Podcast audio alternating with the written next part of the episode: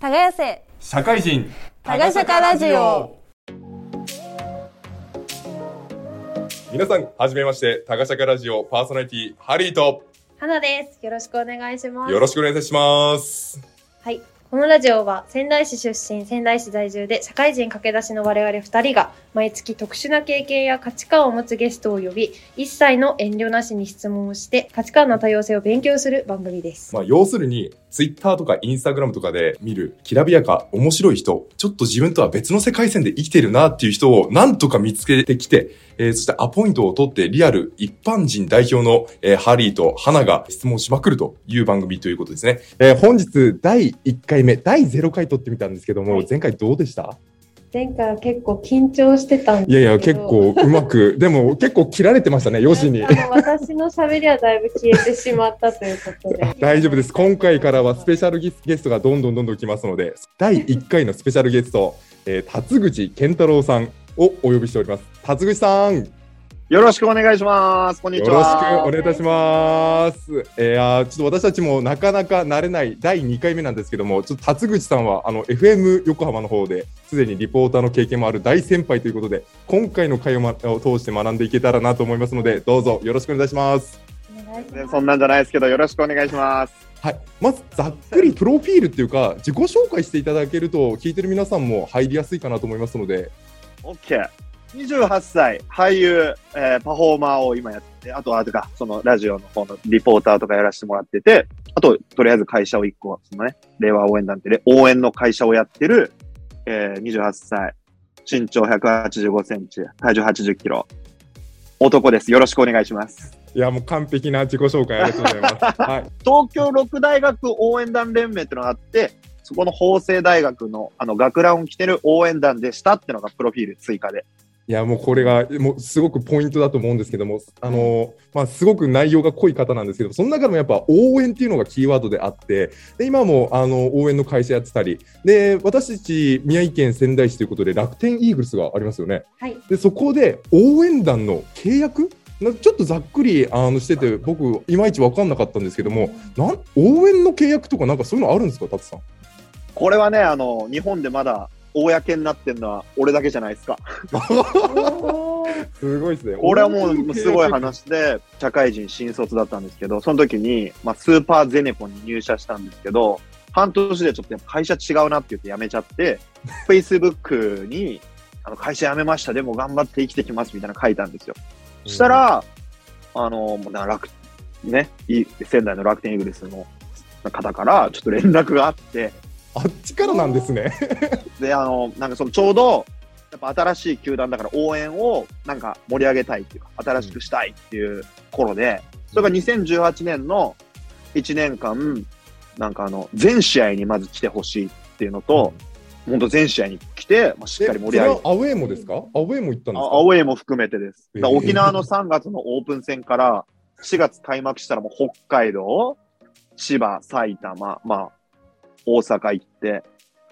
福岡行くっていうのを週すごい5、6応援をして過ごすっていう。じゃあ本当にもうイーグルスのめもう選手ですよね。もう本当に選手として回ってたみたいな、そうだね、あのね、ピッチャーは、あの、いやっぱローテーションあるから行かない人もいるわけよ、遠征は。はいはい。休んでる。で、野手の本当一軍の一部ぐらいしかそのスケジュール多分やってない。これ本当にこれ大変。きついですね、オチとしては5月に3、4試合ちょっとね、あのね、あの、インフルエンザで欠場してるんですよね。でもインフルだから来んなって言われて、っていうのがあったんだけど、えっと、本当にそれこそ仙台宮城野原に俺もアパート借りまして、うんうんね、東北の。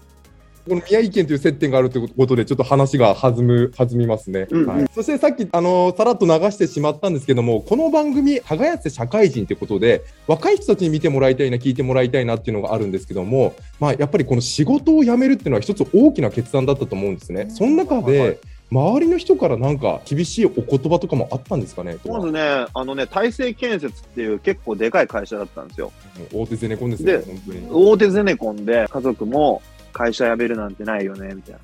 で、あの、まず会社の部長の人も言っても、お前な辞めて何すんだっつって、俺決まってなかったんだよね。実は辞めるときにはこの話は。プランがあったわけじゃなかったんですね。そうだね。でも、なんか、えっと、俺がなんとなく思ったのは、会社いていろいろ俺も入ってさ、貢献したいからいろいろ定石の人に、こうどうですかどうですかとか言ってたんだけど、なんか急に呼ばれて、なんかお前学生気分抜けてないって言われて、そういうのじゃなくて、お前5年ぐらいはまあとりあえず座っとけみたいな感じの説明を受け受けたんだよね、俺は。その時。へで、俺待てよと思って、5年あったら俺結構いろいろできんぞ、ちょっと思っちゃって、本当に落ち着きがなない子だったんですけど、僕は。で、あの、いろいろ調べたら、そこで障害賃金が4億とか5億だったんですよ。その障害。でもその4億とか5億をもらう代わりに、日本全国どこに来月出、ね、転勤って言われるかもわからないし、クビにはならないけど、あの、自分の人生がなんだろうな、ちょっと自分の人生じゃないような、ちょっと俺はそういう印象をなんかコントロールできないなって印象をちょっと思っちゃったんですよ。ーでうんいろいろそれで調べたら、一生俺がそうして受け取れるお金が4億から5億って決まってるっていう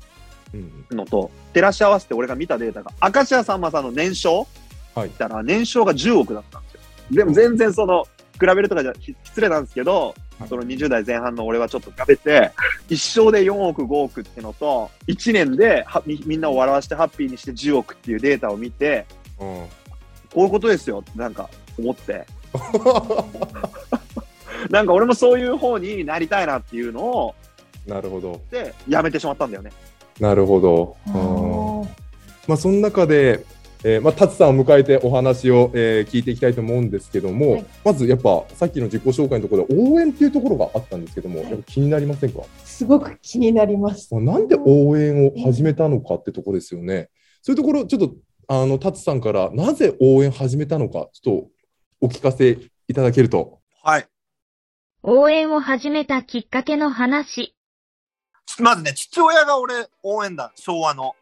中央大学かな、中央大学応援団で結構、だからもうちっちゃい頃から箱根駅伝に連れてかれるとか、応援を見に行くとか、あの、もうちっちゃい頃からもう応援団のその、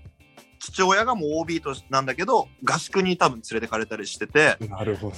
だと、ああ、花の応援団っていう応援団の昭和の漫画があるんですけど、それが家に並んでて、えこれは読んじゃダメだぞって父親が家で言ってて、ー、何それ。で、すげえ気になるじゃないですか。はい。で、すごい、こっそり見たら、なんかめちゃくちゃ、なんか、金と欲と女にまみれたおもろい漫画だったんですよ。なんかタイトルから想像できない。そうですね。やばい漫画だったんです。で、応援団ぶっ飛んだ、これきつそうだなっていう子供ながらにインプットがあって、でも親父の言われた通りにはしねえぞ。で、母親がロックとかクイーンとか追っかけてたから、ロックの影響もあって、音楽とか違う方のエンターテインメントを自分はやるようになって、18歳でロックバンドとかやるようになったんですけど、なんか心の中にちらつくんですよ。応援団やってねえ自分っていうのが。で、大学1年の時に俺応援団やってなくて、法政大学には入ったんですけど、うんで、ずっとバンドとかやってて、大学2年になった時にバンドがなんか俺以外のメンバーがデビューしちゃって、なんかやばいな、ちょっと死にそうだなって時があって、その時に応援団の先輩、実際すれ違ったら、めちゃくちゃ強かったんですよ、オーラが。うんうんうんで、オーラこれ強くて、これはなかなか22歳 ,2 歳ぐらいでたどり着く感じじゃないな、やっぱり。親父も言ってたし、これは応援団やんないと修行終わんないなって俺も心の中で感じて、大学2年生の時に急に連絡して、応援団の人に連絡したら、応援団の人が OK で、でも、君2年生だけど、1年生としてしか応援団は入れないよ、どうするって言われて、あ、じゃあ1年生として入りますって言って、お大学2年生で1年生として入って。で、それでしばらくして、まあ、学ランで家帰ったから、親父にバレて、うんお前応援団入ったのかって言われて、あ、入りましたって言ったら、お前1年ダブれって言われたんだよ。で、1年ダブって、そしたらまあ、5年生の時に応援団の4年生できるから、応援団の4年の経験っていうのは、もう結構いろんな経験を凌駕するやばい経験だから、お前やんなさいって言われて、俺ダブ、ダブって応援団4年生になったから、たまたまその時の、の1年に1回回ってる幹事校が、6大学連盟の1個ずつ変わるんですよ、毎年。それが自分の学校で東京六大学応援団連盟委員長ってクレイジーな役割をやったっていう本当にいろんな偶然があーダブレと言われてなかったらなかったら連盟委員長じゃないんですよ。いやー、すごいですね。まあ、そりゃパッションありますね。偶然のうん きっかけはそんな感じなるほど。なかなかパンチの強いきっかけで、なかなかいな 絶対いないですね。このもう、おもろいな。修行したかったもうなんか汚れ汚れてる自分がなんかすげえ感じたからいろいろなんかこの応援とかさ、人を応援してる時間ってなんかすげえ自分いていいよ、生きてていいよみたいな気分になったんだよ。そなるほど。あれなんじゃないですか？このお父さんとかも、これ絶対見るなよ、見るなよって漫画を言っ言ったのが、もう作戦で、でう。作戦ね。も実は。う、で、やっぱ見たいじゃないですか。やっぱピアノとかも、あの、弾かせたくなったら弾くなよ、弾くなよって言ってるみたいなもんで、でままんまと作戦の、作戦いやそれはある。あなるほど。まあ、素晴らしいお父さんということで。だって昔の応援団っていうのは僕のもうイメージの中の相当厳しい、本当に、ドン、ドン、ドンみたいな。やばいやばいやばい。あですよね。うんその中のなんか多分いっぱい聞けば聞くほどクレイジーなエピソードあると思うんですけども、その修行のエピソードとか気にならないですか、花さん。そうですね。その心が折れることがなかったのかとか。応援団の修行か。はい。応援団の修行の話。応援団の練習とかは、例えば、早稲田大学とか、結構東京大学さんとかは結構今、なんか、早稲田とかさ、あのメディアとかテレビの合宿とか取材とか来てるんですよ。あで、法政大学応援団の面白いところはね、結構ね、その、硬派だから、メディアさんとかお断りしてんだよね、もはや。の。でも、それこそ福島県で、俺、合宿してて、2年生、3年生。うん。その時メディアが来てて、あの、地元のテレビで密着があったんだけど、あーじゃあ言える話な。はい、言えない話あんの？まあ、じゃあ例えば、じゃあまあ、一日としては、なんかまあ朝起きてロードワークをするんだけど、まあ山をひたすら声出して、登って走っていくんだけど、そのリーダー長って4年生の一番怒りんぼっていうか怖い係で、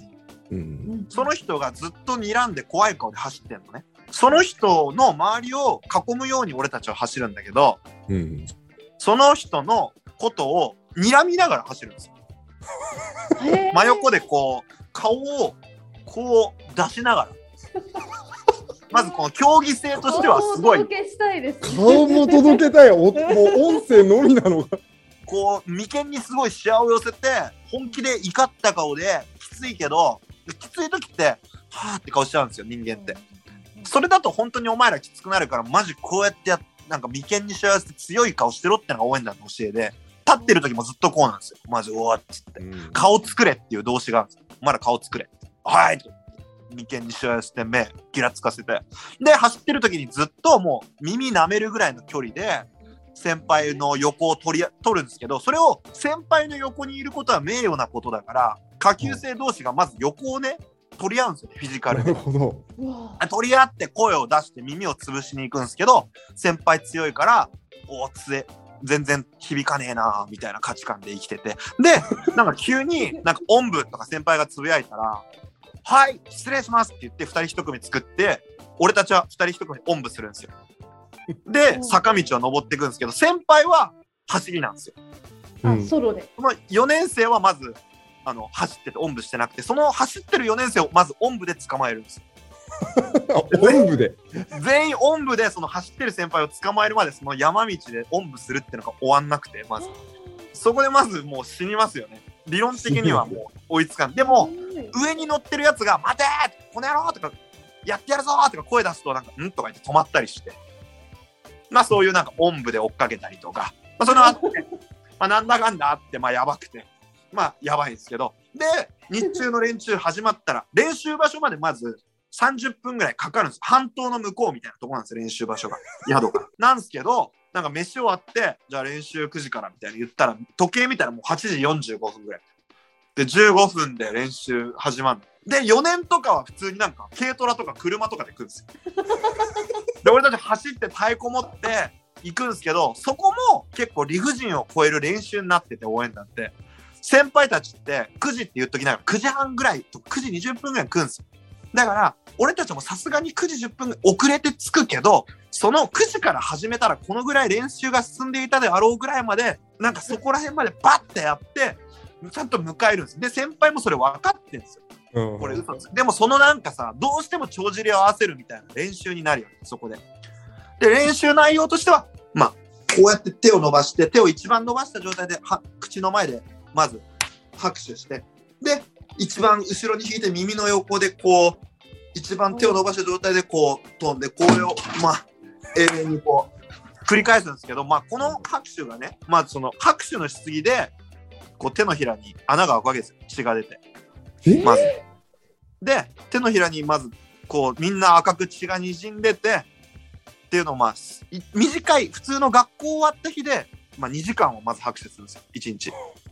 で、俺合宿で最長で9時間ぐらいある拍手だけをしたの。マジか。で、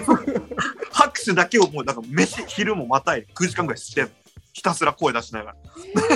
これはね、結構ね、あの、強くなれる。いや、これはクレイジー。ドキリしてますね、感覚が。うんそのシリーズで聞いたの漫画のハンターハンターだけっすよ。なんかメテロだね。はい山を降りた時にはもう音を超えるからね。超えてますね、絶対に。すごいやばい練習をしてたと思う、俺たち。なるほど。うん。うんっていうエピソードこれが言える話ですからね。言える話。今度、今度、ちょっとね、お酒飲みながらでも聞きましょうよ。はい耕せ社会人、タガシャカラジオ。はい、お聞きいただいたのは、辰口健太郎さんで、細胞農場でした。まあ、後半もちょっとやっていきましょうということで、あの話気にならないですか？楽天の、まあ、応援の話で、まあ、スポーツと応援が、あのまあ、融合して、今後のビジョンみたいなの、ねなんかもしあれば聞いていきたいなと思って、どうですかね、そういったの、なんかこうなればいいみたいな、あのビジョンをぜひお聞きしたいなというところなんですけども。お話ししましょう。ありがとうございます。本邦初。本邦初やばい。やばいですよ。スポーツと応援、これからの話。あのね、僕は2021年、まあ2020年とかからコロナ禍になって、まあ自分がこうタレントになるみたいなことして、そのスポーツの応援とかからちょっと離れてたんだけど、その間に去年1年間で実験してることがありまして、え？あのね、応援をしてた相手って結構頑張ってるやつとか、本気でなんかやってるやつ、そこにやっぱ伝わるんだよね。だから、アスリートとかスポーツやってるやつが多かったんですよ。はい。だまず、そこの気持ち知らなきゃいけないなと思ったんで、自分がアスリートになってみたんですよ。なるほど。だから高2、高2の秋から俺バスケ部だったから、あの、それも神奈川で結構一番強いバスケ部だったんですよ。で、そこのバスケ部だったから、俺もバスケットボールを去年急に始めたんです久しぶりに。はい。なるほど。差し支えなければ、ちょっと高校はどこ、どこだったんですか？ここね、神奈川の法政二高ってとこ。もうゴリゴリの強豪校じゃないですか。あれですよね、タツさんの同級生でプロバスケットボール選手いますよね。あ、B リーがいる。はい、B リーガー。もうそんなハ今、イレベルなとこハンナリーズ移籍した加藤俊和ってやつがいるんですけど、それがキャプテンの代で、俺はそそいつを休ませるために頑張ってリバウンドだけ練習した男なんですけど、なんかその、なんていうんですかね、そのバスケをもう一回やるっていうのは、なんかその自分が、まあ、現役の時もっとできたんじゃないかなっていう、なんか自分への葛藤プラス、うんなんか、あの、その、やっぱ応援する相手が、やっぱアスリートとかスポーツ選手が多いから、なんか、あんまりその、ちゃんとスポーツ選手ってなかったなと思って、エンターテインメント路線で部活をやっちゃってたから、ちょっと、例えば、こう、怪我、体がきつい時、どういうのが、例えば聞こえたら嬉しいんだろうとかを感じたいから、本気でちょっと今、週2、3やってて、でもまあ、そんな全然趣味ですよ。で、でも去年ちょっと一回クラブチーム入ったりしたのかな？っていうのを、え、経て、今はただ別に健康保持ぐらいな意識だけど、去年1年間ちょっと一生懸命やってて、それでね、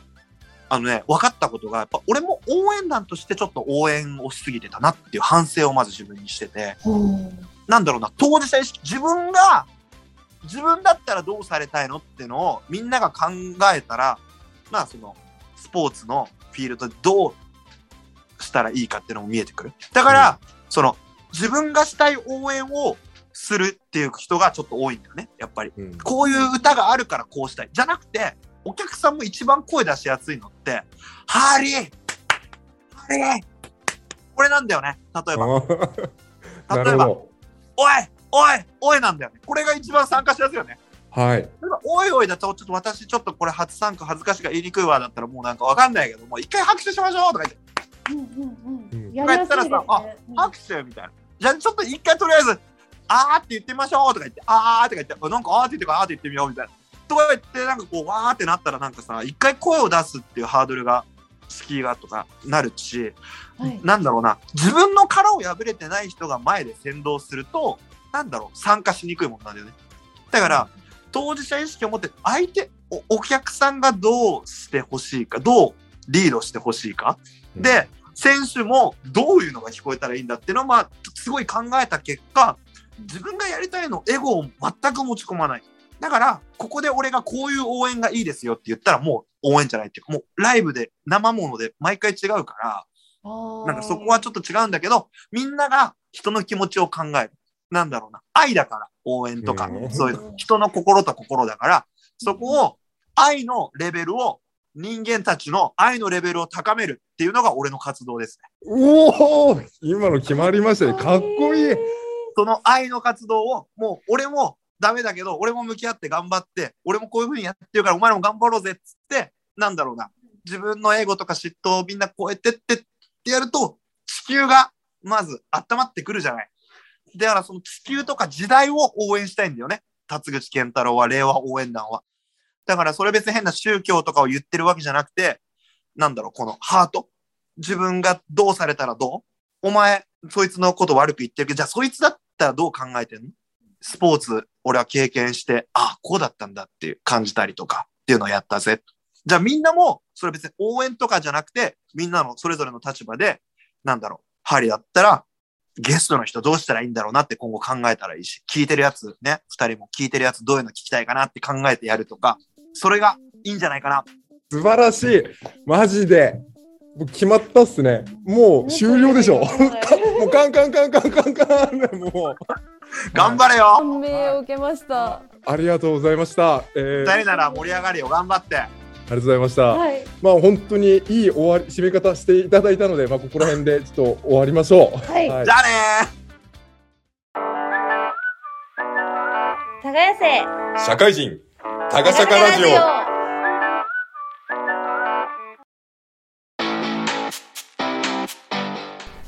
いやーどうでしたか、花さん。はい。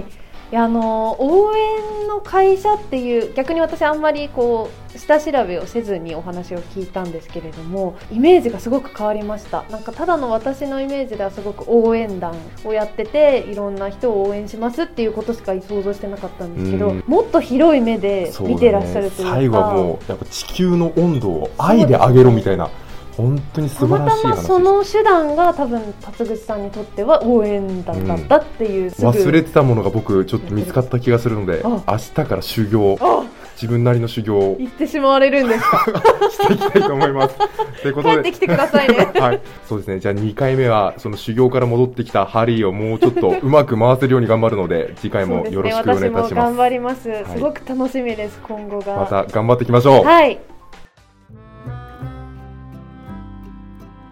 それではここで番組からのお知らせです。このタガシャカラジオは毎月第4金曜日お昼12時半から放送いたします。次回は3月25日金曜日のお昼12時半からです。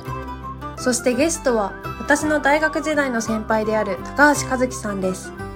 この方は学生時代からニュージーランドに1年半留学に行ったり、ラグビーワールドカップのアンバサダーを務めたりと、様々なご活躍をされているのですが、私としては一番面白いと思うのは和歌をこよなく愛していらっしゃるというところです。どんな話が飛び出してくるのか全く想像がつきません。とても楽しみです。それではまた次回3月25日にお会いしましょう。ごきげんよう。